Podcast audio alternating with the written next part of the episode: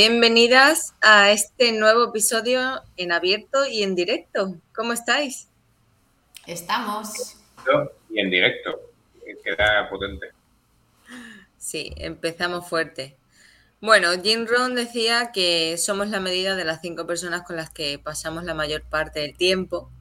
Y aquí estamos, ¿no? Yo paso con vosotras bastante tiempo, tanto a nivel personal como a nivel profesional y vamos a reflexionar, vamos a pensar en este episodio, en este mastermind, de, qué no, de quién nos retroalimentamos, ¿no? De qué personas, de qué usuarios están a nuestro alrededor y hacen como nosotras, intentan crecer, bien aquí en nuestro podcast, bien en el grupo de Telegram y cómo hacemos, ¿no?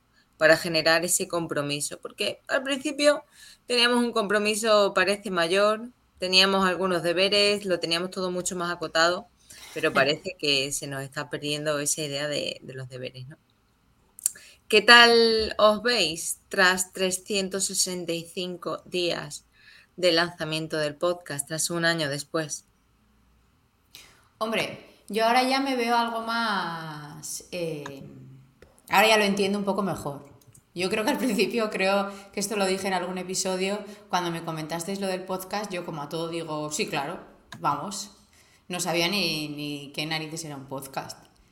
Pero bueno, y además recuerdo que cuando hice el primer, eh, hicimos un podcast de presentación, ¿no? De cada uno, y luego hablamos de... La el, el primer temazo fue modelo de negocio. y recuerdo verme en internet buscando, ¿qué coño es un modelo de negocio? Así que bueno, de esa Eli a la Eli de hoy han pasado bastantes cosas. Sigo siendo la más, ¿cómo se dice en castellano? Es jaquituna, iba a decir, la que menos sabe de todas estas movidas, pero, pero bueno, oye, pues ahora sé que sí que tengo cositas que aportar. Tiene más. para, para, mí la parte más importante es la parte de, del compromiso, pero ya no de la parte de compromiso hacia un proyecto, sino compromiso de ver qué podemos dar o cómo podemos eh, dar información que mejore otros proyectos. Al final había una idea inicial de lo que era o iba a ser Ibilibidea que se ha transformado como el propio año eh, hacia una cuestión un poco más de, de, lo que yo sí que aspiraba que fuera, ¿no? Un poco verdadero, más que, más que otra cosa aunque al principio como que le quedé más tarde de hablar de lo que de nosotras, de lo que hacíamos, de, de, cómo no lo hacíamos o por qué lo hacíamos de esa forma, al final creo que hemos ido pensando más en proyectos o en capítulos de, seguro que este capítulo viene bien por lo que el otro día comentamos en Telegram, seguro que este capítulo viene bien porque es una cosa de la que me apetece hablar, aunque no es como tal de qué tal me va el proyecto la facturación del mes. Mm, creo que al final, eh, si comparásemos, si, si, hubiéramos sabido lo que iba a ser vivir en un año, nos yo al menos me habría sentido más, más cómodo al principio.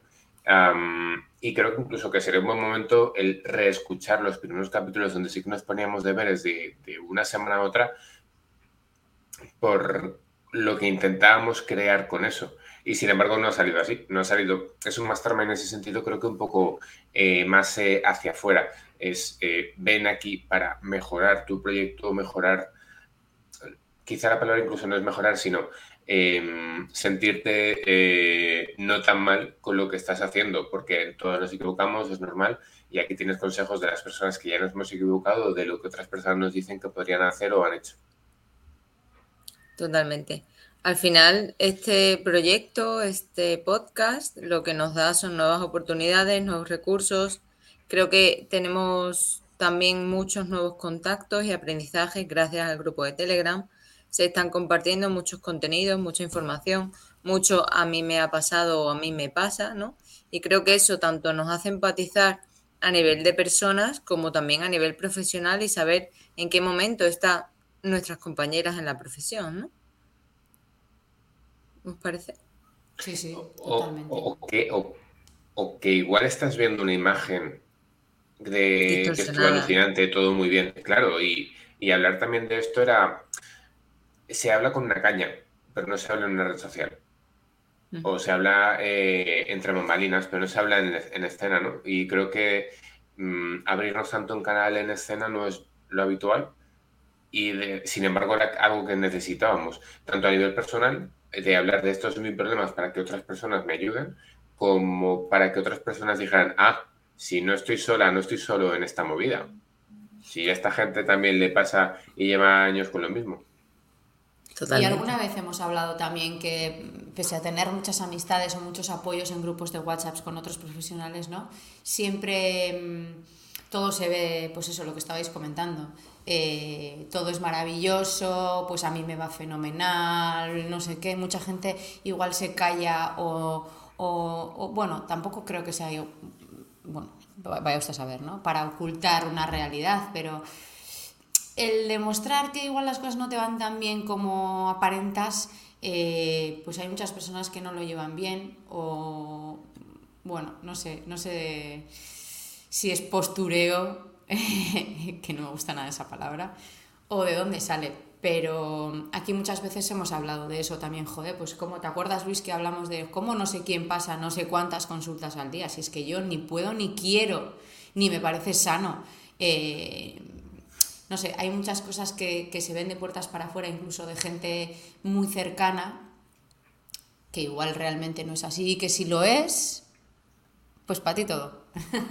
y, que a veces, y que a veces un mensaje, al no analizarlo, al, sí, al no analizarlo fríamente, es como, eh, creo que hablabas de, no, yo paso 200 consultas al, mes. Ah, muy bien. Y luego se te pasa en frío a pensar 200 consultas al mes, como, a ver, 200 consultas al mes implica que si estás currando en los 20 días laborables que tiene un mes, son 10 pacientes al día. A ver, a ver, vamos a pensarlo bien.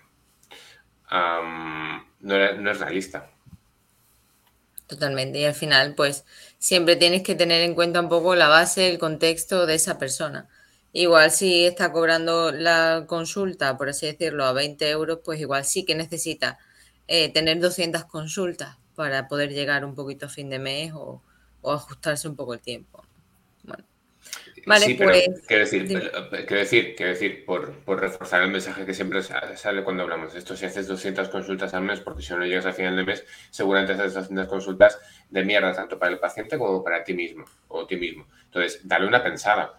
Creo que nunca se había hablado de qué precios poner en un espacio en abierto o, o cómo reflexionamos hacia cuál es el techo de gasto, el techo de ingreso de un proyecto en, en algo así. Creo que que no, de hecho es como que la gente no tiene a poner, aún continúa sin poner sus tarifas en, en, página web y es como, no sé por qué, tener que escribirte para que me digas el precio de tu curso, ¿para qué? ¿Para que te quedes con mi correo?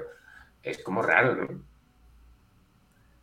Yo a mí, de hecho, todavía me sigue llegando gente eh, para hacer webs y demás que no quiere poner eh, las tarifas públicas en la página web, que si acaso un enlace privado para pasarlo de forma interna y no entiendo por qué tanto miedo y de hecho lo pregunto sin ningún tipo de problema. Pregunto, oye, ¿por qué no quieres poner eh, las tarifas? No, porque a ver si así no me van a elegir, no, a ver si así.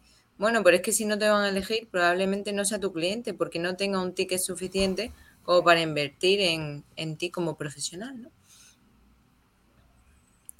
En fin. o que le estás dando, un paso más. Totalmente.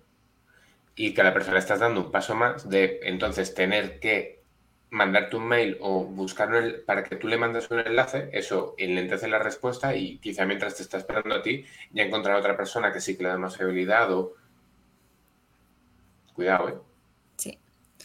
En fin, ¿qué buscábamos cuando comenzamos hace un año este mastermind? Pues yo creo que una de las grandes cosas era el aprender, ¿no? Las unas de las otras, un poquito de aprendizaje práctico, ¿no? Eso de dime con quién andas y te diré quién eres, ¿no? Pues si te arrimas a Eli, vas escopetada, si te arrimas a Luis, igual tienes mil mails de por medio o una hiperorganización. ¿Qué habéis aprendido las unas de las otras? ¿Qué, qué por ejemplo, Eli, dirías tú? Pues mira, yo me quedo con esto, súper importante, súper básico. Hombre, yo he hecho los deberes, yo he estado mirando cosas que, he dicho y que he dejado de decir, pero claro, es que estamos hablando de 100 episodios, casi no me da la vida. Pero... Eli, mostrando la chuleta para los que están en el podcast. Em, por ejemplo, una de las cosas que hice y que me vino, ¡buah! ¡Qué bien me vino! Fue los contratos de colaboración y los documentos internos entre empleados, empleadores, em, colaboradores, etc. que es algo que en el primer momento no le di mucha importancia, pero, pero luego le vi las orejas al lobo y decidí, decidí hacerlo y me vino muy, muy, muy bien, aunque bueno, bueno, ahí lo voy a dejar. Y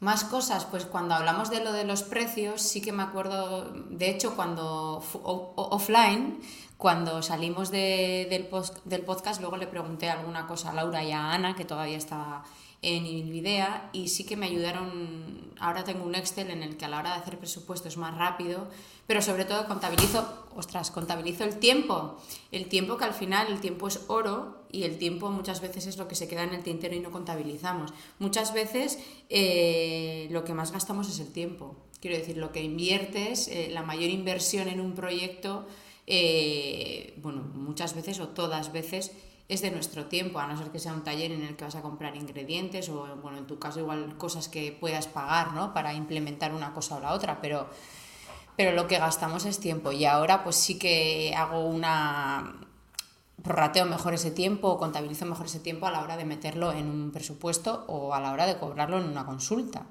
que vamos otra vez a lo mismo, ¿no? Vamos a, no tener miedo de que se nos pague porque nosotros estamos invirtiendo pues eso, la formación y, nuestro todo para intentar ayudar a esa persona. Eh, con respecto a las redes, pues empecé aquí y ahora estoy aquí y estoy súper a gusto, tengo que decir. Delegué el tema de, de, las redes sociales porque, pues porque ya hemos hablado, sobre todo en estos últimos episodios, ¿no? Empezamos hablando de ello lo tengo por aquí, he estado mirando esta mañana, pero estuvimos hablando de las redes sociales en el episodio 40 y antes también. Y, bueno, pues yo ahí estaba como, me parecía como que había mucha que difundir, estaba muy bien, que sigo pensando que está muy bien, eh, que reportaba mucho a mi negocio y tal, no reporta una mierda, spoiler. Eh, dejé de hacerme cargo de lo mío, de vez en cuando digo lo que me sale y bueno, pues delegué ese tema de redes a, a las personas del centro. Si queréis llevarlo, lo lleváis y si no, pues cuando tengáis un rato, porque económicamente no nos traen nada. Y pues feliz como una perdiz, vamos. O sea, es que no me ni me da ni me quita nada ahora mismo. Y yo creo que en ese sentido mucho mejor porque puedo focalizar ese tiempo en otras cosas, el tiempo que gastaba en eso en otras cosas, que era tiempo en balde. Eh, fui consciente de muchas cagadas que no era consciente que, había cometido.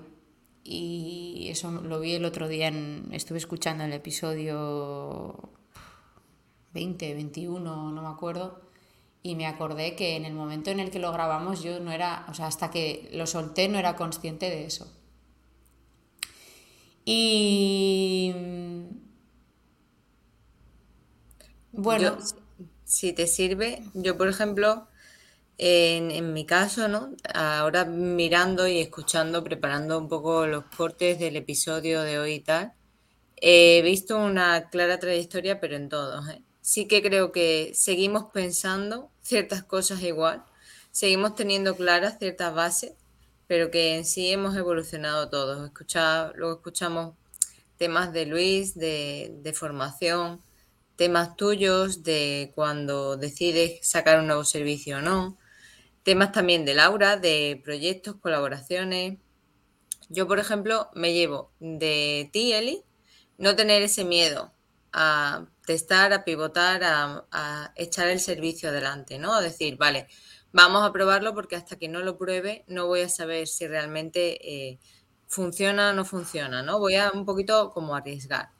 De Luis me llevo mucho el para qué. Él piensa para qué haces las cosas, no solamente tires, digamos, en, piloto automático. ¿no? Vamos a ver cuál es nuestro objetivo más en, formato meta, cuál es a largo plazo el objetivo específico que tienes e intenta tener un para qué que lo que haga sea movilizarte. ¿no? Y por ejemplo, de Ana y de Laura cojo un poco la sistematización, sobre todo, bueno, Ana cuando antes estaba, ¿no?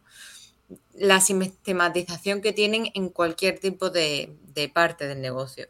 En protocolos, en Excel y demás, que sí, que nosotros tenemos, pero creo que no era tan consciente de su importancia hasta que me dicen, no, es que yo también tengo un Excel sobre tal. O yo la labor que hago es 100% comercial y llamo por teléfono. Hostia, pues yo que por ejemplo todas las herramientas que tenemos son 100% digitales y no hacemos por ejemplo algo eh, físico o algo a nivel telefónico, pues mm, me, me gusta, me, es lo que saco de estos 100 episodios, ¿no?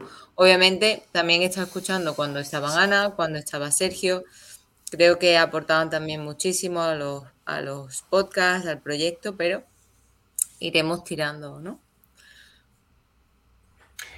Justo iba a plantear de, la parte de Neutralia la Brellana la sistematización, la, la, capacidad de desgranarlo todo en pequeñas piezas de un puzzle que al final tenía que generar esa armonía en cuanto a la generación del proyecto. porque, porque, porque es importante tener esa sistematización, es importante partir de primero el 1 luego el 2. Hay gente, creo que aquí él y yo pecamos un poco de eso, que abordamos el conjunto. aunque luego, quizá por cómo soy quizás un poco más, eh, voy a ralentí, aunque abordo el conjunto, él y pues un poco más por todas. entonces, eh, de Neutralia, desde luego, de Laura de Ana, es esa sistematización y ese ir eh, punto a punto. Y además creo que tiene una ventaja con respecto a los demás proyectos, a las demás incluso eh, personas que, podemos conocer, o al menos es la sensación que tengo cuando, cuando me comentan ciertos proyectos. Paso que dan, paso que no retroceden. Y eso, ojo, qué importante, porque cuando das tres pasos y retrocedes uno, la frustración de ese retroceder uno es muy superior a la de avanzar tres. Y sin embargo, es paso que dan, paso que, paso que, no, que no dan para atrás con, con él y sobre todo creo que hemos em, como esta sensación de, ah, bueno, tú también.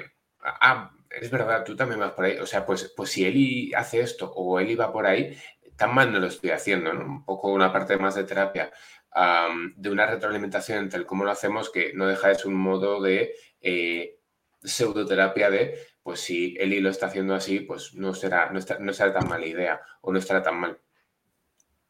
Y, creo que al final todo esto, el, sentido que tiene Bilbidea, lo, lo da Proyecto Púrpura, lo da Eva, en, la, en, la, en el sentido de que podríamos hablar de, de qué nos pasa en consulta y hablar de anécdotas de consulta o anécdotas de proyectos, pero cuando pensamos en que estos avancen o se digitalicen o se sistematicen o se focalicen, el sentido lo da al final eh, eso, qué se hace en Proyecto Púrpura, qué hace Eva con sus consultorías. Creo que en ese sentido nos hemos juntado. la, la persona que sabe cómo hacer estas cosas en cuanto a qué preguntas hacer, cómo hacer las escaletas o cómo hacer el, método al que queremos llegar o, cómo repensarlo, que es, además eh, te dedicas un poco a eso profesionalmente también, Eva, junto con eh, gente que tiene ideas y gente que tiene diferentes modelos de llegar a, concluir con una idea.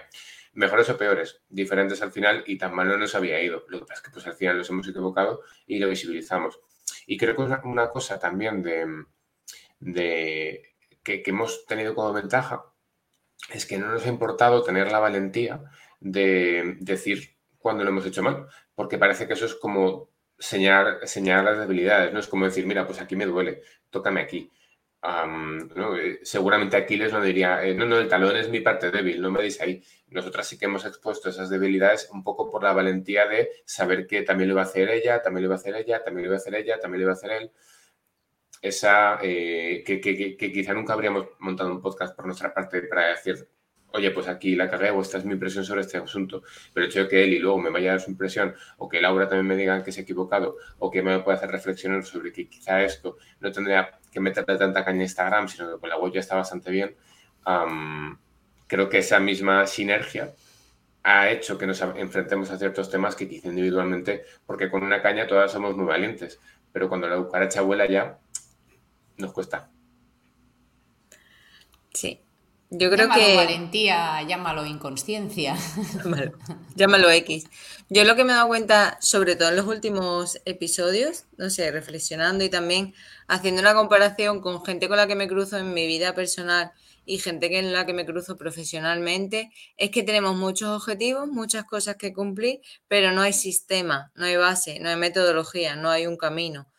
¿Vale? Y creo que mm, vamos a rascar también un montón de, este tema en los próximos episodios porque nos falta, eh, nos falta sistema.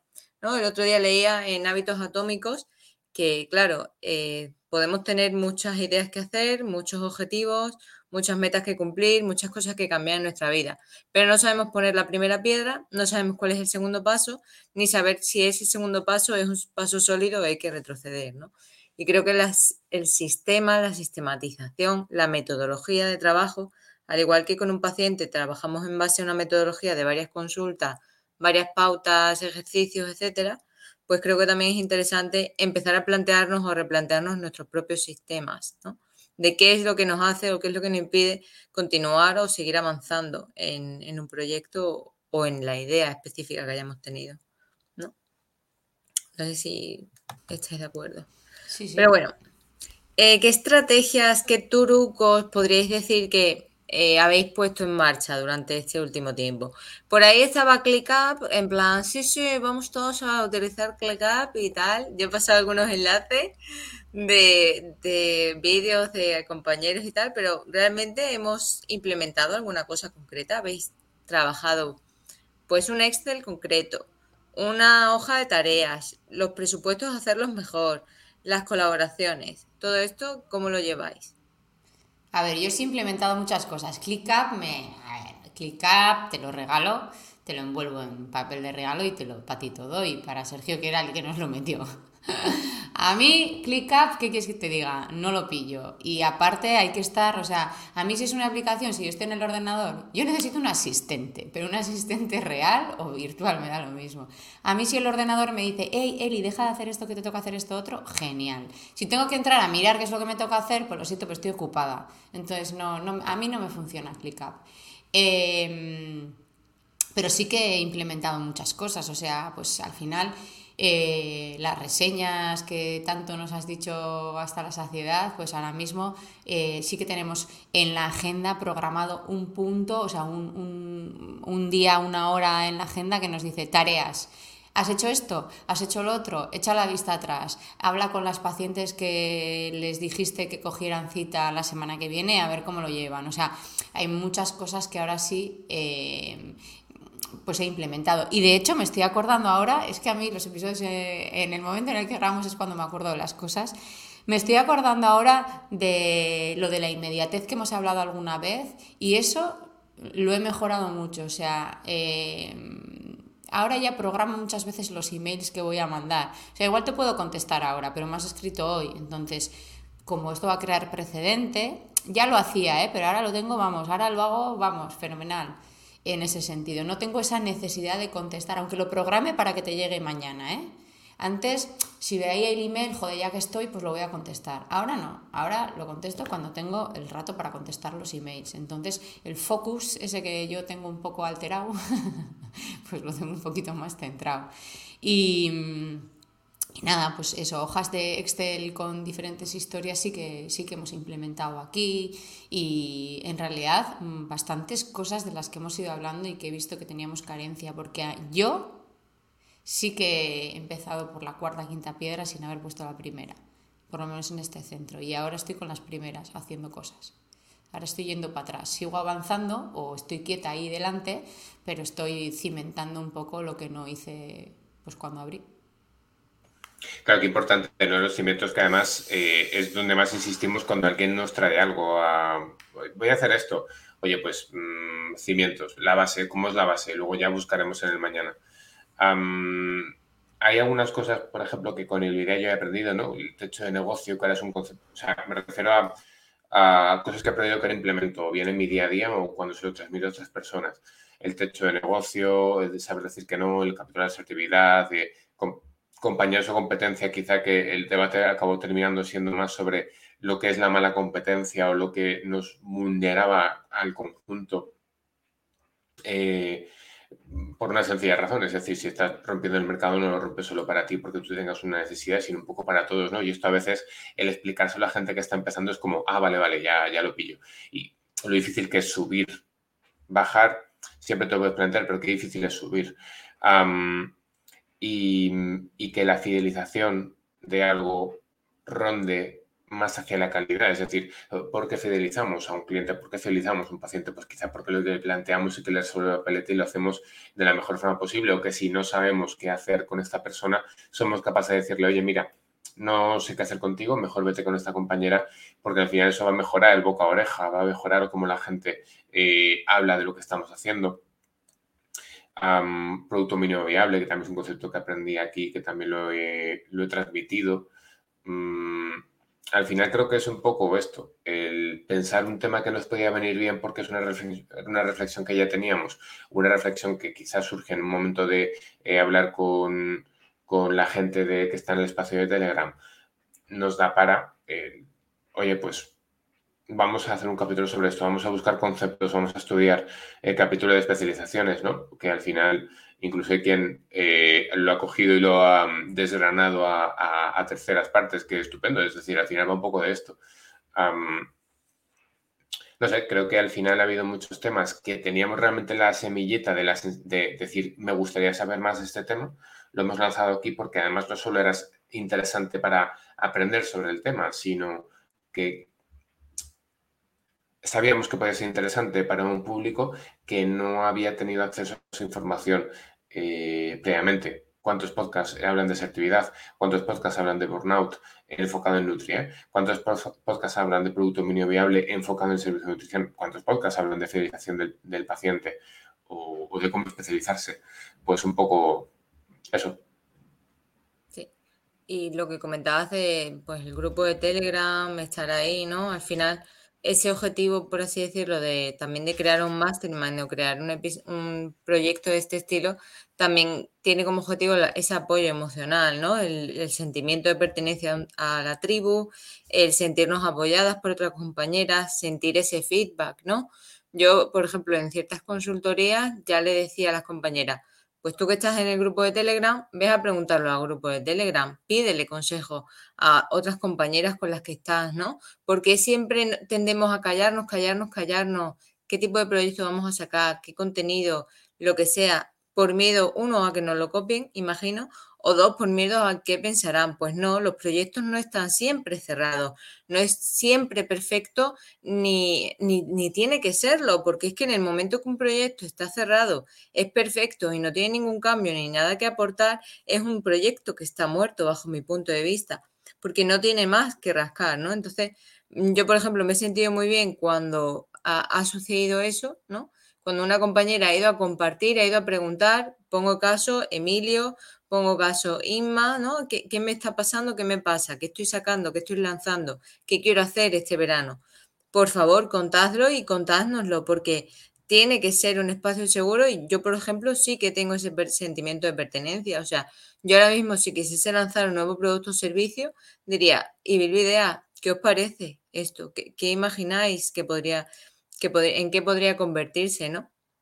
a nivel emocional para vosotros, ¿qué, supone? ¿no? Porque yo lo decía en uno de los, de los podcasts del backup. En el momento que no me, recompense, no me recompense emocionalmente o en tiempos y demás, yo no podría estar aquí porque creo que mi labor eh, habría terminado, ¿no? O sea, no tendría un objetivo concreto con este grupo de Mastermind. Y, una cuestión, decías el, el miedo a que te copien. Que hoy la hablábamos una vez de que no, hay que, no tenemos que tener miedo a que nos copien que un índice o una imagen, un título. No es tan importante que nos copien una imagen, un índice, un título, porque lo importante seguramente no será lo que aportemos, sino cómo lo aportamos. Hay que apostar más por esa parte, por cómo hacemos las cosas más que porque existan las cosas. Porque cursos de lo tuyo o, servicios de nutrición va a haber 800 millones. Entonces, lo importante no es tanto ese eh, servicio, como, o sea, no ese esa cosa como tal, sino el cómo haces el servicio, cómo haces que tu producto, que tu servicio, que tu curso sea, el mejor. Ah, el mejor o, el más enfocado a un tipo de público, que al final quizá tampoco es la cuestión de decir el mejor del mundo mundial, sino el mejor para un nicho, el mejor para un público. Al final, eh, los gustos son como los culos, ¿no? Todo el mundo tiene uno y seguramente, aunque Eddie nos llevase a comer el mejor tofu de Ondarribia, pues igual a Eva le gustaría más, a, Laura le gustaría menos y a mí me gustaría igual porque lo que me gusta es comer. Entonces, mm, seguramente vaya un poco por ahí, que céntrate en que aportar lo mejor de ti independientemente de que la gente eh, sepa lo que vas a hacer. Y aún, aún os digo más, yo creo que es mejor que la gente sepa lo que te dedicas, que la gente sepa lo que quieres hacer, porque te vas a convertirlo bien en un foco de información, perdón, en una fuente de información o en un foco de interés. Voy a seguir a esta persona que va a sacar este curso que dijo que quizá me interesaba, o voy a ir detrás de esta persona porque me parece que lo que aporta puede ser interesante porque cuenta lo que le ocurre. Y al final, pues bueno, aquí estamos. Pues sí.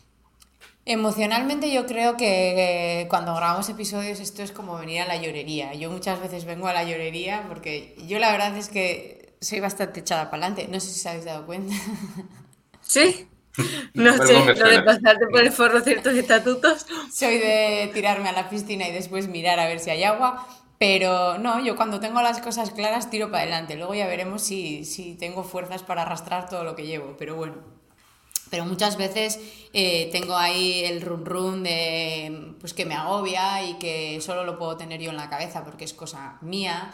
Eh, los cimientos de los que hablaba antes eh, me refería un poco a, al pivotaje ese mío personal que pasé de ser yo con todas mis circunstancias a somos muchos con todas nuestras circunstancias. Yo he tirado para adelante como si fuera yo y resulta que ya no soy yo y que pues el modelo de negocio, evidentemente, eh, no lo he o, o no he puesto esa primera piedra a este nuevo modelo de negocio, continuado con el mío cuando grabamos los episodios emocionalmente, ¿qué supone para mí? Pues supone venir con un cierto agobio, con un cierto nudo en la garganta y ponerte a hablar y soltarlo en esta llorería, no porque vengamos a llorar, sino porque nos damos cuenta de que eh, igual esta situación que te está, mm, no sé si quitando el sueño o pues que tienes dándole vueltas en la cabeza, la, tenéis vosotros también con otra forma, con otra forma.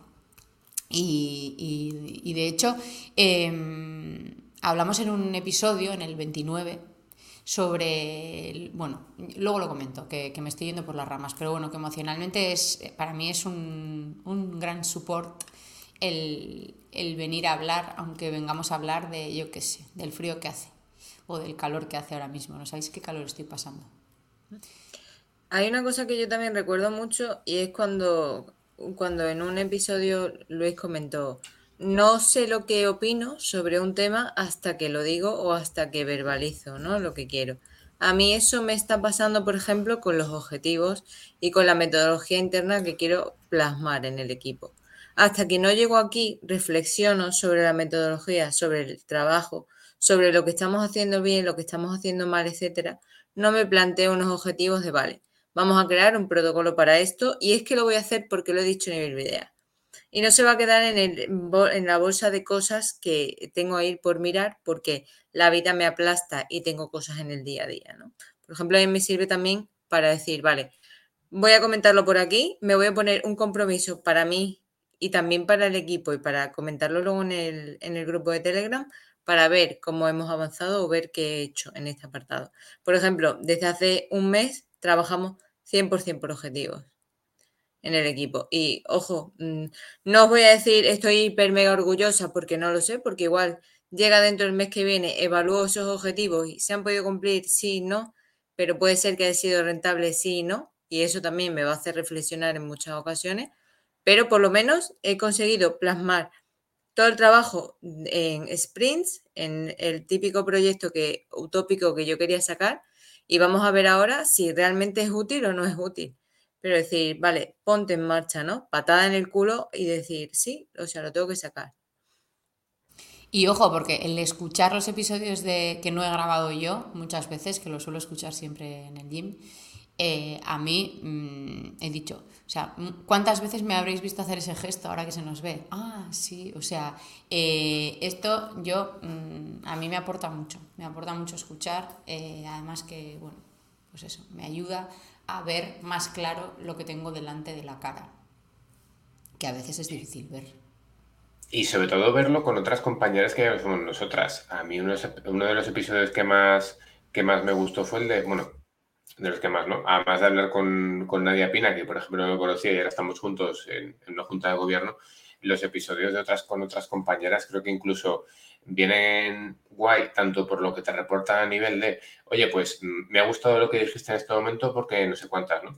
o conocer a Rafaela, que es una persona que se dedica un poco a lo mismo que me quiero dedicar yo.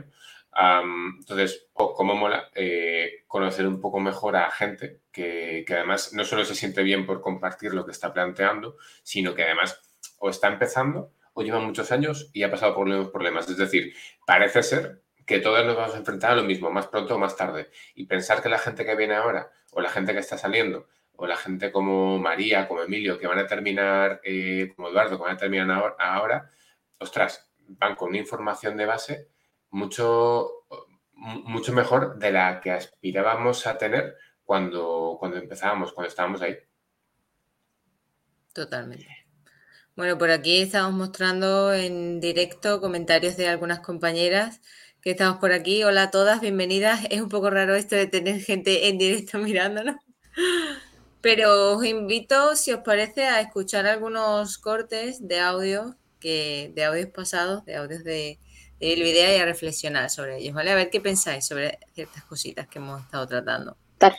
Que no tengas miedo a soltar, que hay veces que hay que soltar para tirar para adelante.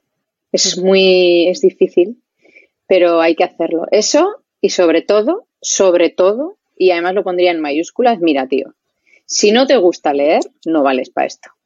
Adiós. Adiós. Sí, porque a mí me hacen muchas consultas, bueno, muchas consultas, parezco aquí, pero hay gente que me ha solido hacer consultas de tal, y oye, Eli, ¿qué crees de, pero, y después hay que seguir estudiando? Sí.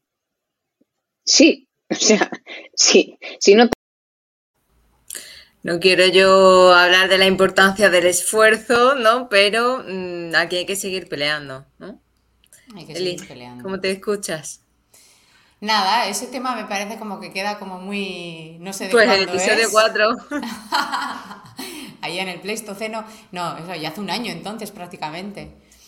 Sí, pero sigo pensando lo mismo y me sigue pasando y de hecho se me siguen acumulando ahí los, mira, se ven, ¿no? Hay todos esos los que tengo pendientes. Bueno, ahí tengo muchos favoritos que consulto regularmente, también os lo voy a decir. Pero sí, sin duda, eh, sigo pensando lo mismo. Y de hecho cuando dejas de leer, pues dices, joder, hostia, todo lo que tengo ahora me voy a quedar atrás. Es una necesidad. ¿Crees que eso, eso que comentabas al principio de la importancia de soltar, la has puesto en práctica finalmente con el equipo y con delegar ciertas tareas? Pues sí, ¿no? ¿Cómo lo ves? Tú que nos has hecho consultorías, he soltado de tal modo que incluso no me entero de algunas cosas. Eh, es la primera vez que me he ido de vacaciones en Semana Santa y no me he enterado de absolutamente nada. De hecho, me conectaba alguna vez a redes, pocas, y decía, ah, bueno, vale, pues esto está de puta madre. O sea, mm, la primera vez que he desconectado tanto in all my life. Luego ha venido la vuelta porque están siendo, está siendo un mes rarísimo a nivel, no de mis consultas, pero sí del resto. Me ha venido la vuelta y el uy, uy, uy y el ups. Pero la verdad es que, vamos, no tengo queja. Ha sido todo, sí he soltado y me está compensando el soltar a nivel personal, sobre todo personal. Y no nos olvidemos que si tú, esto es algo que me decía mucho mi madre y que yo lo pongo mucho, lo digo mucho, si tú no estás bien es imposible que alrededor tuyo las cosas vayan bien. Si tú no te quieres a ti es imposible que quieras a nadie. Pues bueno, esto es un poco lo mismo. Si yo no descanso bien en Semana Santa, o bueno, en este caso porque acaba de ser Semana Santa, pero si tú no llevas bien todo eso, si tú no haces ese cuidado, ese autocuidado, ¿a quién coño vas a cuidar? O sea, que no, que a la larga eso no va a funcionar. Entonces creo que ese soltar me ha venido bien a mí, pero ojo, porque les ha venido muy bien a ellas también, ¿eh? aunque tengan más responsabilidad, que han cogido porque han querido, también os lo digo. Pero a ellas también les viene muy bien en muchos sentidos. Y, y yo, pues mira, si antes estaba contenta, ahora estoy plus, plus, plus, XXL contenta. Y porque estratégicamente incluso eh, estás haciendo que tu proyecto sea proyecto de otras personas también. Entonces, estratégicamente va a hacer que esas personas se sientan mejor con lo que están haciendo con su trabajo, con lo que pueden llegar a hacer, con lo que puede ser el proyecto. Es decir, que es que solo tiene ventajas. El ceder, el decir, esta es tu parcelita de democracia, haz un poco lo que quieras y ya me cuentas qué tal, a ver qué tal. Y que como mínimo, sí, pero ya sabes que, soy, pruebas sabes que soy una estratega de mierda, vamos, que para mí no era estrategia. Ahora, que lo dices, digo, totalmente, totalmente. Claro, yo, claro, por eso te lo indico, o sea, porque yo ya sé que tú esta reflexión quizá no la habías hecho de esta forma, pero que estratégicamente incluso te puede venir bien para que la gente diga, oye, es que encima mejor porque hago más de, eh, más de, que, es una cosa que a veces creo que, que, me ha pasado con el colegio, por ejemplo, que para mí es un proyecto muy, es mi militancia y para mí es muy importante militar en el mundo asociativo, militar en el mundo de, las, de los sindicatos estar pendiente del tejido social y de repente ahora me he encontrado con que no tengo tiempo para, para otras entidades o asociaciones y tampoco pasa nada y que transmitir mi modelo de pertenecer a un colectivo, mi modelo de pertenecer o militar en una asociación, hace incluso que haya gente que se sienta más cómoda, porque ahora cedo más. No sé, creo que al final va un poco por ahí. El ceder parcelas o el ceder, oye, mira, mejor si esto lo haces tú, si confías en esa persona y esa persona confía en ti, incluso es positivo para más partes. Tú tienes una cosa menos en la que pensar y otra persona además dice, esta persona en la que confío me cede algo que podría hacer pero que prefiere que haga yo o prefiere eh, cedérmelo en mí porque confía, y eso siempre es bonito, ¿no? El, si yo confío en él y como para poder derivarle un paciente que es conocido en mío, ¿cómo se va a sentir él? Y pues de puta madre. Si es un proyecto donde, oye, eh, Rocío, mira a ver si lo puedes llevar tú, Nadia, mira a ver si lo puedes llevar tú, eh, Ruth, mira, échame una mano con esto. Si la gente dice, esta persona que puede ser mejor o peor, pero podría hacerlo, confía en mí para hacerlo, quizá yo me tengo que sentir bien por, lo que implica el proyecto. Totalmente. Y al final, el conocimiento, por así decirlo, no se queda en una única persona, ¿no? No solamente parte de la idea, parte de la ejecución, parte la base de un usuario que tiene el conocimiento, que tiene la idea, porque simplemente lo que tiene es mayor experiencia. Así, otra compañera aprende, otra compañera se arriesga y lo pone en práctica, porque basándonos en esa práctica es como realmente dices, ok, clic y vamos a, vamos a implementar, ¿no? Y que al final, al final, como de forma individual seguramente llegaremos rápido, pero no llegaremos muy lejos. Sin embargo, con más gente seguramente lleguemos mucho más lejos. El valor del colectivo. Pero que esto se puede transmitir también a una empresa, se puede transmitir a un equipo de trabajo sobre un tema en concreto. Cuanto más y mejor coordinado este equipo y cada una, cada persona tenga en cuenta cuál es, su parcelita, pero también en dónde puede ayudar a otra persona y no sobrecargamos a una única persona porque así mejor para todo el mundo. Es que es tan fácil verlo. Es que según lo estabas hablando, Luis, me estoy acordando de cosas, pero incluso personales, familiares. Es tan fácil verlo y es tan difícil hacerlo es que es tan complicado hacerlo. Por eso muchas veces me viene aquí decir, tengo que hacer esto, también te da la reflexión de quizá mejor lo haría de esta forma. A mí me cuesta mucho, me ha costado mucho siempre hacer ciertas, ciertas cosas o, o que para algunas cosas soy como muy detallista o, me gusta hacerlo como muy de una manera concreta, ¿no? Pero he aprendido estos últimos años, especialmente este último año, que, mira, te lo voy a ceder, te voy a dar herramientas para que sea eh, fácil que lo implementes y simplemente cuéntame qué tal y luego cuando me lo mandes, lo primero que te voy a preguntar es, ¿qué tal con esto? ¿Tú te sientes cómoda con, esto? Si te sientes cómoda, entonces igual eh, hemos acertado tú haciéndolo y yo cediéndolo. Totalmente. Tengo que empezar y me, está, y me está, y me está pasando mucho con el colegio, ¿eh? porque al final ah, yo siempre he sido el secretario de cosas, es la primera presidencia que cojo, entonces me encontré durante un enero, este enero, siendo eh, el secretario saliente, que siempre, siempre es el que más cosas hace, y el presidente entrante, es decir, me, cogí lo peor de la salida y lo peor de la entrada. Y sin embargo, al final lo que hice fue coger a Maricruz, la actual secretaria, y decirle, Maricruz, mira, esto yo lo hacía de esta forma. Tú puedes hacerlo como te salga del coño. Simplemente cuéntame qué tal y cuéntame qué tal te encuentras con esto. ¿Te encuentras cómoda? ¿Lo estás haciendo así? ¿Qué es diferente como lo hacía yo? Pues ni mejor ni peor, diferente. Y esta frase, ni peor ni mejor, diferente, se lo escuché por primera vez a Laura Bilbao. Creo que es importante el, eso iba a decir, el, yo muchas veces a los pacientes les digo, primero frena y luego, y luego avanzamos pues creo que me lo tengo que aplicar a mí misma también. Primero freno y luego avanzamos.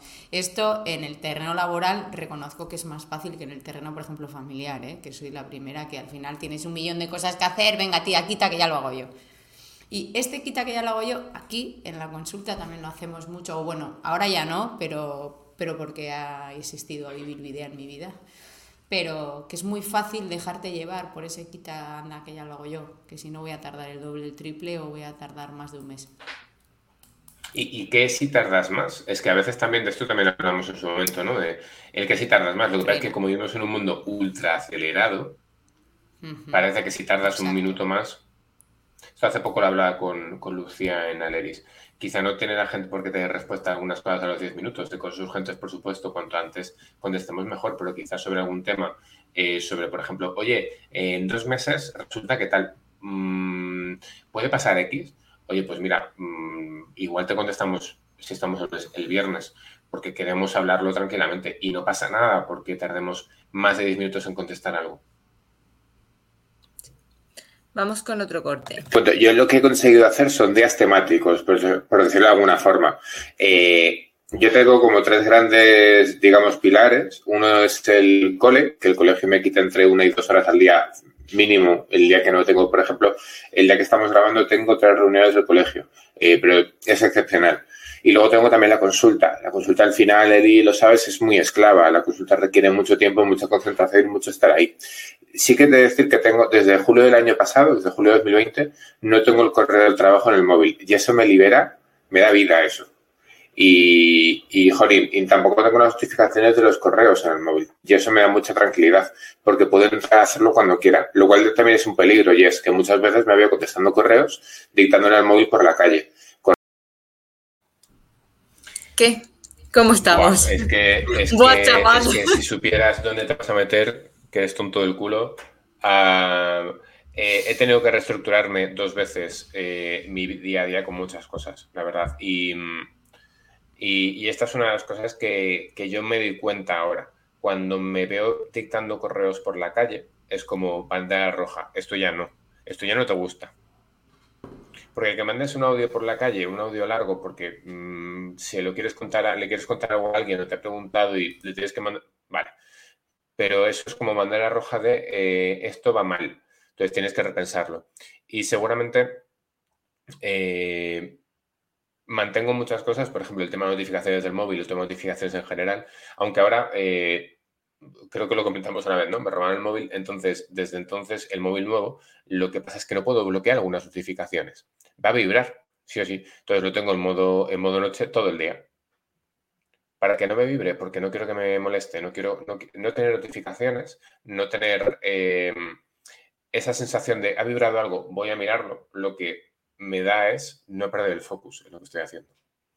Pero, por ejemplo, mi nivel de trabajo en el colegio ha aumentado mucho, especialmente en febrero. y además ha nacido un cuarto pilar, que es la universidad. Entonces, claro, ¿qué pasa? Esto creo que lo hablábamos en su momento. Eh, en una reunión, ¿eh? nunca lo hemos, al menos yo nunca lo he hecho público en el podcast, creo. En febrero me encontré con la transición en el colegio, cogiendo lo peor de la salida y lo peor de la entrada. Me encontré con empezar la universidad me encontré con un pico de trabajo también de consulta, pues el pico de trabajo de enero, y aquí quien pase consulta lo sabe, que enero, mayo, octubre son meses mm, malos. entonces, a mí se me da muy bien, creo, empezar las cosas, pero empezarlo todo a la vez es como, mira, eh, no.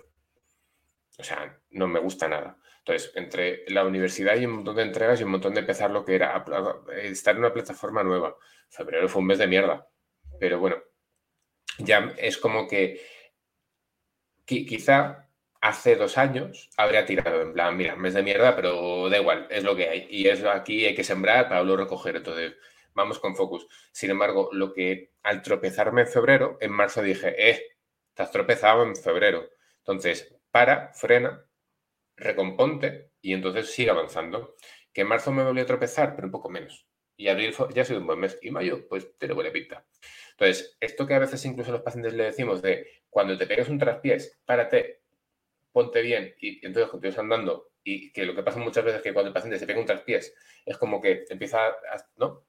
Pues creo que eso también me lo ha dado la reflexión que hacemos aquí de es que si no, me van a echar la bronca y si no vas a ser un hipócrita y un bocas no está mal. El tener un poco también ese pepito grillo de, como se enteren en nivel idea, te van a decir, pero tronco, tú no eras el de tal, pues, pues un poco por ahí.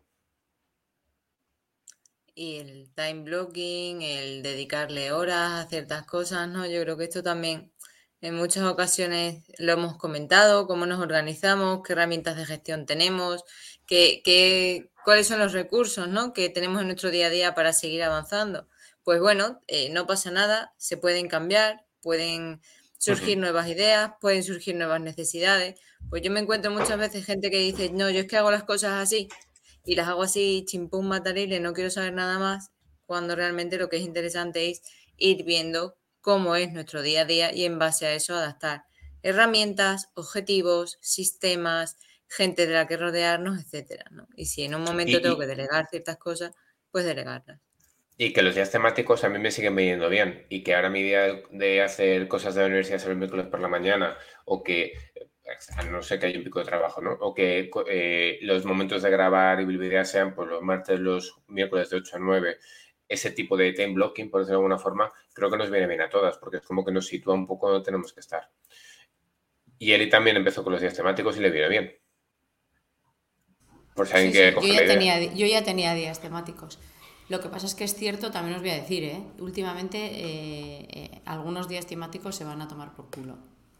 Pero bueno, pues porque resulta que tengo más cosas en mi vida y porque mm, al final, mm, aunque no me doy cuenta, sí me doy cuenta, pero bueno, pues llevo un negocio en el que trabajan más personas. Nosotros en mayo aquí ahora mismo, eh, como os decía antes, ha habido bastante bajón de algunas consultas, no de las mías, pero sí de las de educación nutricional, por ejemplo. Entonces, pues bueno, eso a mí me da mucho trabajo, por lo menos mental, porque al final ellas van a cobrar igual. Y mm, entonces muchas veces de donde saco es de estos, pues el time blocking lo modifico, voy modificando esos bloques, que bueno, los he creado yo, para eso están, ¿no? Pero mira, están, lo único que no modifico, puedo modificar el horario, pero lo único que... Eh, y eso ha sido gracias a Ibilvidea. Lo único que no cambio es el tiempo para ir a hacer deporte. Porque es un rato en el que puedo pensar o no pensar, porque también está bien no pensar. Y, y bueno, al final creo que eso también ayuda a mi negocio. Es un autocuidado que ayuda a que yo luego aquí pueda mm, hacer lo que tengo que hacer. Que tengo que mover un día de estudio, que los he movido. ¿eh? eh esta vez ya sabéis que estoy preparando un curso para el aula virtual y mm, llevo pues igual 15 días de retraso en algunas cosas, pero no tengo prisa, me da igual. Voy a ser Eva, me va a dar igual. Principio de usabilidad 1, todos los elementos que diseñamos están vivos y siempre pueden cambiar, así que lo que hay. Pues continuamos. una, cosa, una cosa que es importante de lo que plantea él y es que el cómo estamos determina cómo estamos en todo. El cómo estoy mentalmente determina cómo estoy comiendo, cómo estoy haciendo ejercicio. Si estoy haciendo ejercicio para estar mejor, ese cómo estoy, la respuesta va a ser mucho más favorable.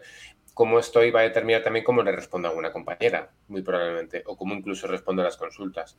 Entonces, es fundamental ese autocuidado para que todo vaya mejor, pero al final es que va a ir de la mano.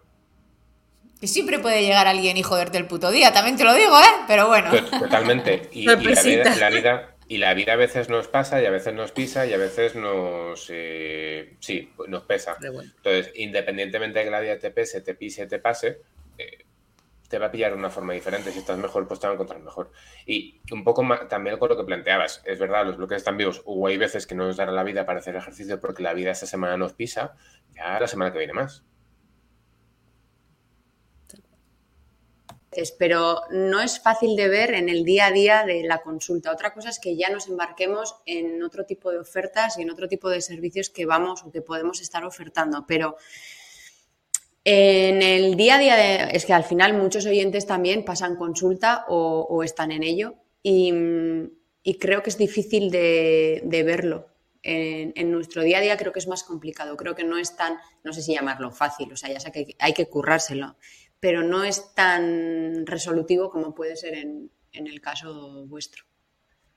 Pues Hemos aprendido a vender cosas distintas. Dime. Había dos Lauras ahí, había dos Lauras. Ah, sí. ¿Hemos aprendido a vender cosas distintas que no sean los servicios y hacer ventas cruzadas? ¡Sí! ¡Sí! ¡Vamos! Yo, eh, es que además me ha pasado hoy, hoy he llegado a la consulta, he abierto el correo, he llegado súper pronto hoy y he visto que alguien se había vuelto loca y se ha puesto a comprar todo lo comprable y ha sido como, ¿qué? Bien, y ha sido una venta cruzada, porque ha sido pues alguien que recibió un material descargable que le había pasado y debajo del material descargable puse, ¿tienes esto otro también si quieres echar un vistacillo? Y mira, ha funcionado. Pues qué, pues muy contenta. Estas cosas son muy divertidas porque te dan la vidilla. ¿Y tú, Luis, estamos vendiendo cosas distintas que lo que es la consulta? Bueno, ayer, ayer sacamos un curso. El curso este que llevo meses anunciando, sí, sí, sí, lo voy a sacar, lo voy a sacar, pues ayer salió. la verdad es que eh, ya ha salido y ahora falta ver cómo se desarrolla. Entonces, em, ya me han escrito dos compañeras un poco para pedirme más explicaciones. Estamos a punto ahora de sacar un, dossier, que de hecho el modelo que hemos utilizado un poco para hacer idea de dossier fue lo que planteó Imagino también el grupo de Telegram en su momento. Y a ver qué tal este tema de, los cursos, porque al final es una cosa que eh, ya hemos hecho. Ya había un curso en su momento de, este va un poco más enfocado a lo que va a ser la consulta y a lo que es el abordaje práctico del paciente. Y a ver qué tal ¿Qué tal? ¿Qué tal? Pero claro, es la primera vez en cierto modo que yo tengo que, o sea, que yo vendo, que yo tengo un curso así. Entonces, saber qué tal se da.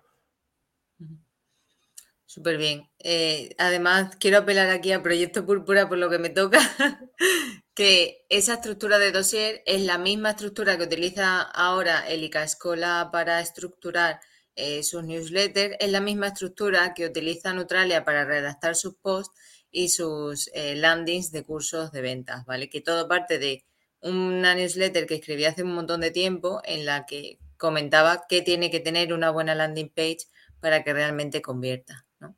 Tiene que tener un título, unos beneficios, unas características, un call to action, tiene que explicar cómo va a ser y creo que muchas veces eh, una misma herramienta, una misma metodología de trabajo nos puede servir en muchos espacios, en vender un curso, en hacer una newsletter y en cualquier cosa. Y muchas veces no sabemos verlo.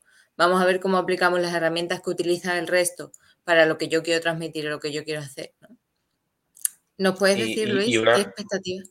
¿Qué expectativas pues, tienes? Mira, justo, iba, iba, iba, a plantearte, iba a decir esto, pero una de las cosas que, que reflexionaba sobre el curso es que yo no quiero solo un curso estático el curso, entre comillas, es una excusa para reclutar o encontrar a gente que quiere dedicarse a la nutrición del paciente oncológico y llevar esto a, un grupo de Telegram. Aún no sé si Discord, Telegram, porque ahí como hay un tema de debate, pero, jolín, eh, de repente tener a 30 personas, que o 20 en este caso, a 20 personas que han hecho eh, un curso eh, y que se quieren, porque se asume que se quieren especializar o se están especializando en este tipo de pacientes, donde podamos compartir información. O sea, es hacer ese grupo. Yo quiero hacer ese grupo porque sé que hay compañeras que hacen esto, que se quieren dedicar a esto, pero eh, no hablo con todas y quiero que todas hablemos con todas. Y, de hecho una de las cosas que, pensé es que no haya solo, no sea solo yo dando la chapa y por eso en todas las eh, ciudades ah, va a haber una persona que se dedica a este tipo de paciente eh, que dé casos clínicos. Por ejemplo, en Valencia va a ser Victoria Martínez Góngora o en, Barcelona va a ser Eugenia Casa de Munt. Básicamente porque mi opinión no es solo no es solo la válida ni la mejor, sino que simplemente es, eh, yo os he contado cómo lo hago y podéis ver aquí un caso de cómo lo hago, pero aquí podéis hablar cómo, podéis ver cómo lo hace Jordina o aquí podéis ver cómo lo hace eh, Victoria. Al final, para mí la necesidad era esa, el yo hago esto, digo cómo lo haría y quiero crear este grupo para que de alguna forma todas podamos compartir eh, o dar este acceso en paralelo a que eh, creemos eh, eso, pues eso, un grupo de comentar de dudas de tal, no sé cuántas, y además que no solo os creáis lo que yo digo, sino que además otra persona que trabaja de forma diferente os cuente su movida para llegar a lo mismo. Porque al final todos nos dedicamos a dar putos calabacines y berenjenas, pero quizá yo planteo que sea el micro, otra persona que sea al horno, pero al final esta gente que va a comer, pues berenjenas. Eh, digo berenjenas por los antecianinos, por las peras, por lo que sea, pero que al final la cosa es que llegaremos a lo mismo. Menuda publi te acabas de hacer. Venta cruzada. Hay que aquí a vender tu libro, Luis Cabaña. Pues yo. Que no es broma. No, hemos hablado aquí de tu, de tu curso de embarazo, del tema del bundle y tal. No, no, no. Vamos a ver un tema relacionado con esto y con la pastuki. Hay que empezar a hacer algo gratis o cuando estás entrenando para hacer algo. A veces hacer algo gratis es me estoy entrenando para esto. Lo que planteaba también Sergio de ah, la primera web no la cobré, la primera web profesional, en cierto modo es porque estás entrenando. Y Emilio planteaba, si, si lo hago como Adinu, como estoy entrenando, pues no puedo cobrar, pero es que además no es legal cobrar porque no eres profesional, eres estudiante, pero bueno, esa es otra historia.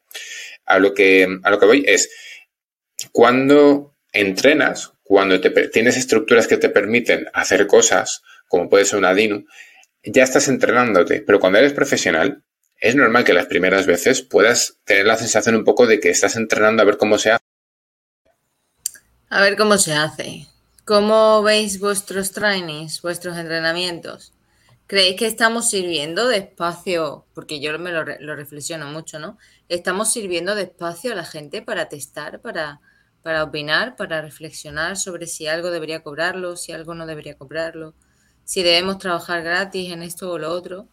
Me parece que hemos hablado en dos ocasiones concretas sobre esto de trabajar de forma gratuita y, y que todavía no lo tenemos del todo claro, pero bueno, somos, creo, las primeras personas o las primeras que lo decimos tan claro, ¿no? De, no, mira, una cosa es testar, una cosa es probar y otra cosa es trabajar gratis y regalar nuestro tiempo, ¿no? Y de evaluar tu profesión, etcétera, etcétera. Yo creo que lo hemos hablado mucho. Yo no sé si lo hemos hablado directamente, pero lo he sacado un millón de veces porque sigo pensando lo mismo. Que es que vamos otra vez. Es que voy por la calle y me preguntan, que, es así. O sea, que yo ahora el otro día estuve en el ayuntamiento haciendo una consulta con un técnico y me dijo, tú eres la dietista, oye, que mira, que me van a quitar la, vesícula. Si le doy un consejo a esa persona, aparte de ser una puta mierda de consejo, las cosas como son, estoy devaluando mi, mi, mi, mi, o sea, me estoy quitando valía, perdona, tío, ¿de qué vas? Yo cobro por esto. Hablaba el otro día Luis también de lo del médico y el paracetamol. Bueno, no sé si ha salido ese episodio, ¿no? Porque ya no sé ni en qué día vivo, pero bueno, a lo que voy. Que no, sale, que no se sale la semana que viene, pero. Bueno, sí, sí. Sí. Vamos a presuponer que sí. No, pero, pero una cosa que es importante sobre lo que plantea incluso hemos hablado de un tema que la gente ha dicho, hostia, claro, ¿no? Y es, vale, si tú cobras por la preparación de una actividad, porque la preparación se te debe cobrar, si haces la actividad 25 veces, pues obviamente ese precio de eh, preparación se puede diluir en esas 25 veces. y que es mejor que plantees una replicabilidad de un curso porque es donde ves la rentabilidad. Y que la gente era, y cuando la gente le hemos planteado esto, decía, ah, claro, claro, no, eh, pues imagínate que no lo habéis escuchado, ¿no? Tan claro no estaría, porque si no la gente lo, haría más con esta, con esta visión. entonces, iría un poco más ahí, que ya no solo que hablemos a veces de las desventajas de trabajar gratis a nivel de evaluarte como profesional o de evaluarnos a todas en, su, en, en el conjunto o al colectivo, sino que lo que también implica el que no valores tu preparación o que no valores la preparación con respecto a la, replicabilidad del proyecto que estás haciendo. Si puedes, por ejemplo, cobrar 200 euros por una charla, perfecto, pero si puedes cobrar 180 por dos charlas, pues ya son 360 euros más que te va, o sea, 360 euros que te vas a llevar y que al final seguramente rentabilices mucho mejor. Pues estas pequeñas claves que te das cuenta cuando haces números o cuando llevas ya varias veces que has palmado, pues eso, pues estoy pensando en, la gente, en las estudiantes que, que están escuchando esto. Ese error ya no lo van a cometer. Y, incluso hablando un poco de esto, ahora, en, en, una sesión de las prácticas que tenemos en el centro, em, meto el tema de precios. Y claro, la gente se vende muy mal. Es lo de los precios. Mm. Es que lo de los precios es muy necesario. Y el miedo que tenemos a decir lo que cobramos. y que esto hay que pagarlo. Exacto aquí a mí me sigue dando corte muchas veces, ¿eh? cuando el tema del dinero, pero joder, que es que no vivimos del aire. Hay que comer al final del mes también, las nutris también comen. A mí muchas veces me ha pasado, o sea, yo en las pautas que entrego digo, si cambia la necesidad y es necesario que yo me vuelva a sentar, vuelva a evaluar y vayan a cambiar las cosas, eso se paga. Pero os voy a decir una cosa, ¿eh? ayer tuve cuatro consultas y tengo cuatro horas mm, que no tengo, porque no las tengo en mi agenda. Tengo cuatro horas fuera de agenda para hacer cuatro pautas nuevas porque ha cambiado la necesidad. al final eh, a estas personas les dices, no, mira, pues es que igual tienes que reservar un rato conmigo, pero es que no tengo tiempo. No, no, si no vas a estar conmigo, lo vas a reservar para que yo trabaje en tu pauta. Y hay gente que dice, sí, sí, ahora mismo, pero mándamelo cuanto antes y se queda en nada. Soy la primera que hay veces que le da corte decir, oye, esto. Aún, y fíjate que lo estamos hablando, diciendo y vuelto a decir, pero bueno, depende también de la persona cuánto tiempo lleve contigo, si lleva un año conmigo, como es el, caso de alguna, y soy la primera frustrada porque esas personas siguen la casilla inicial, aunque su necesidad sea otra, igual más psicológica o lo que sea, pues bueno, pues mira, pues vamos para adelante como sea. Pero que sí, que es un tema como, no sé, no sé si voy a decir tabú, pero lo voy a decir. Difícil, es un tema difícil. No se me ocurre otra. Sí. ¿Sabéis que es también un tema tabú? Esto. De acuerdo. Yo la verdad que sigo sufriendo. Yo tampoco porque sí que es verdad que empecé con contrato. Entonces, aunque me gustara más o menos el trabajo, la verdad es que no tardé mucho en encontrar trabajo. Sí que es cierto que estaba a media jornada y claro, yo empecé la carrera más tarde y ya había tenido otros trabajos a media jornada y ya estaba cansada de que solo se me ofrecieran trabajos a media jornada, porque aparte eh, para mí es muy importante conseguir esa independencia económica y la verdad es que me siento identificada también contigo, Emilio, con lo que has dicho, porque yo en realidad ahora, eh, bueno, y realmente desde que terminé la carrera, eh, siento admiración por la gente que realmente se puede ganar la vida con esto, porque yo si he sobrevivido, por así decirlo, es porque he compartido gastos con mi pareja y porque luego he tenido otros trabajos y he podido ahorrar ahora para emprender, pero yo por mí misma no podría haber eh, asumido todos los gastos. Y he ido, estudiando pues eso gracias a otros trabajos, eh, me he pagado másteres y cursos, algunos con becas, otros no, ganando 700 euros y, costando casi lo mismo el curso o mucho más. Entonces, yo todavía estoy en ese punto de a ver si algún día consigo realmente tener independencia económica con la nutrición, porque todavía no la he tenido. Y tengo 32 años ya. ¿Qué? Esto tampoco se habla, todas las palmadas del inicio, todos los malabares que tenemos que hacer para seguir esa línea de fórmate, hazte un máster, hazte un curso especialízate, ¿no? Todo lo que tenemos que soportar cuando empezamos y que parece que esa independencia o ese crecimiento nunca va a llegar. Llega. Llega. Pero luego igual deja de llegar. ¿Os acordáis que yo al principio cuando empecé grabando Bill Video yo no tenía un sueldo? Luego lo tuve, este mes no lo voy a tener. También os lo digo. Pero bueno, eh, siempre con perspectivas de mirar hacia adelante y, y, de la misma manera que lo hablamos en la red, al principio los principios son jodidos, pero bueno, llega y sí que llega. Yo pues porque me encuentro otra vez al inicio del camino, otro camino diferente con más personas, pero bueno, llegará, supongo, quiero pensar, igual que llegó la otra vez y mira, iba tan bien la cosa que decidí reestructurar todo esto y darle otra, otra vuelta de tuerca a mi negocio, ¿no? Ya no soy yo sola, pues bueno, llegará. Pero sí, se habla muy poco de eso. A mí me, me pareció súper valiente y me gustó un montón escuchar a Leticia porque, ostras, es que es lo que todas hemos pensado en algún momento. Y, y, ella lo dijo así como muy serena y tal. Yo creo que alguna vez cuando lo he dicho, lo he dicho en plan pataleta e igual hasta llorando. Ya está bien, hombre. Pero bueno, que sí, que yo he sido muchas veces camarera, canguro, eh, y limpiadora y, lo que sea, porque había que sacar el negocio adelante. Fíjate, yo me siento una afortunada cuando oigo todas estas cosas, porque yo no me he dedicado a otra cosa que no sea esto.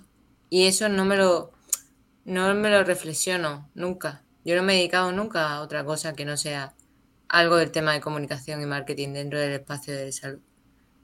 Y no lo valoramos cuando, por ejemplo, lo tenemos. Y yo también quiero aprender a valorarlo. Pero bueno, yo todo eso me he dedicado a la vez que. Mientras.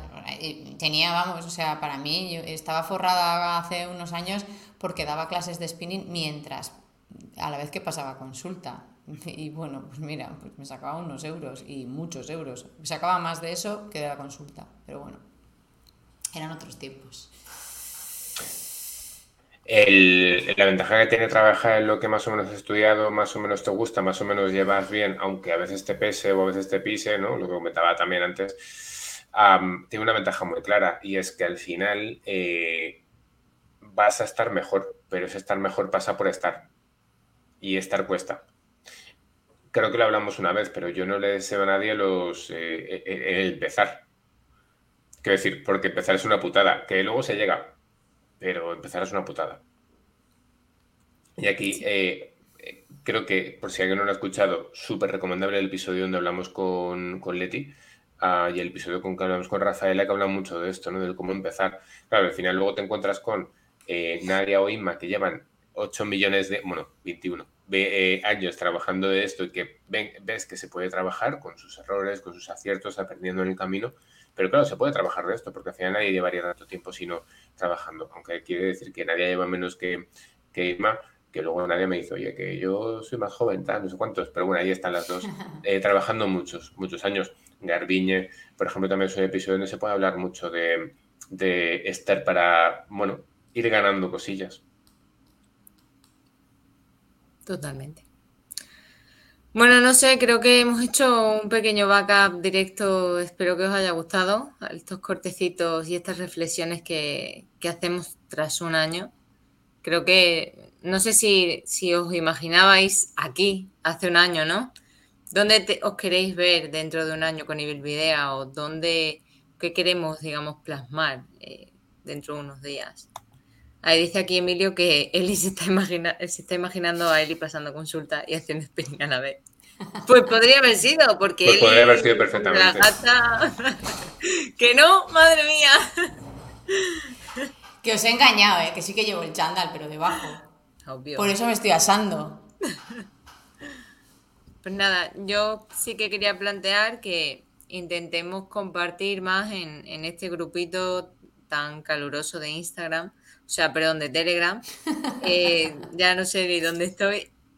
Todas las reflexiones hechas que, muchas veces nos, nos callamos o que muchas veces simplemente por no comentar o por no cansar o por no soltar nuestra idea no solemos decir, ¿no? Vamos a llorar a la llorería, que en la llorería tenemos pastillas y paracetamol para, para todas, o, simplemente abracitos, y, ¿no? y que un poco nos cuidemos también, que creo que sirve también este grupo de Telegram para cuidarnos entre nosotras y sentarnos un poco la estructura o la base de lo que queremos hacer y de lo que no. ¿Algún comentario que queráis hacer extra? Dentro de un año que hacemos otra nave, nos vemos presencial, los eventos offline están volviendo. Ya congreso, en un año congreso de Bilvidea. Ya hicimos el presencial de Nadino, que fue un momento también bastante bonito, y ya lo siguiente es montar un congreso con, todo el mundo. Pues Resmes, nos quedamos aquí, esperamos que os haya gustado, suscribiros a Evil Video Podcast si os apetece. Gracias a toda la gente que ha confiado en algún momento en nosotras, que nos ha apoyado económicamente, incluso si directamente alguna vez nos has escuchado, porque el de gratis, el de eh, cómo decir que no y demás han sido episodios que, bueno, son los más escuchados. Y esperamos vernos, pues, dentro de muy poco y a ser posible presencialmente, ¿no?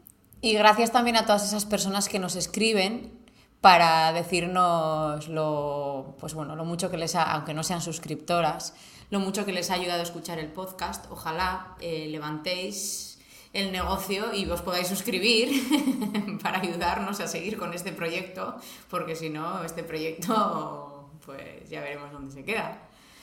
y también a la gente que estáis, que habéis estado hoy aquí en el chat y también a la gente pues que habéis venido a las raves o que os habéis prestado para hacer una entrevista que para mí, insisto, en las entrevistas, si alguien se está pensando meterse o no meterse, para mí lo que más eh, bonito me parece es la idea aquella que tuvimos de empezar a entrevistar a la gente de dentro y que, vamos, que es una idea que hemos mantenido desde el principio, además, prácticamente, y que para adelante con eso. Y muy enriquecedora también esa, esa parte de, de Evil Video. Conocernos a todas está muy bien. Pues nos escuchamos en los próximos episodios que se vienen cositas, ¿no? Se vienen episodios, qué remedio. Aún.